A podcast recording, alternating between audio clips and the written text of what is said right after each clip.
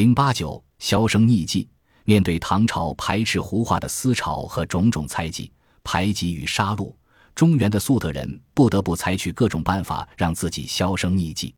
按常理，在这种难觅容身之处的大环境，人们首先想到的是回归故土。但是定居他乡的粟特人难以做到。八世纪初，伊斯兰教已传入中亚，唐朝在与阿拉伯帝国关于中亚的争夺中本占了上风。但因安史之乱，唐朝撤兵回防内地，中亚各国在南招架阿拉伯帝国而被伊斯兰化。在这样的背景下，本身有着自己信仰的粟特人，要是回乡，就要面对转变信仰的抉择。再者，时代变迁，回乡可能也成了异乡人。定居他乡的粟特人，只能继续留在中原王朝或去往其他民族统治的地区。第一种。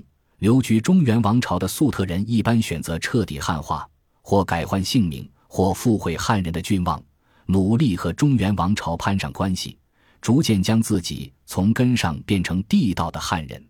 比如，有的康姓和安姓的粟特人将自己的祖籍追溯到会稽郡、洛阳、敦煌等地；石姓粟特人会号称自己是汉朝丞相石分的后裔；何姓粟特人。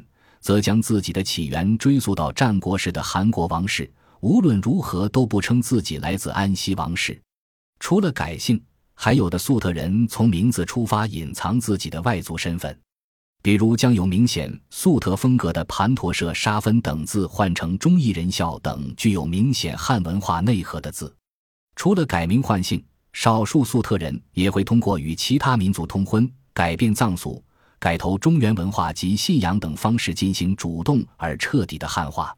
第二种，除了隐藏身份，安史之乱后的河北地区是粟特人的好去处，成为他们的新家园。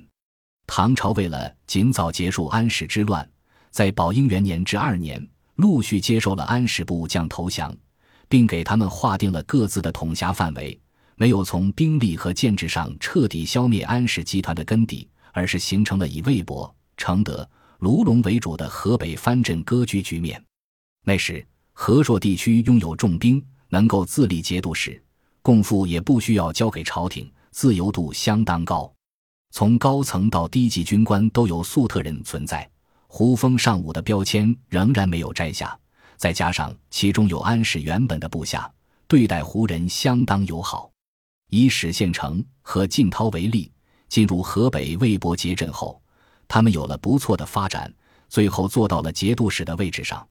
河北地区崇胡风尚武的特征，以及一些胡俗，一直到后来的五代十国和宋代仍然存在。第三种趋向是投靠或扶持其他民族，部分粟特商人就是投靠了北方的回鹘汗国。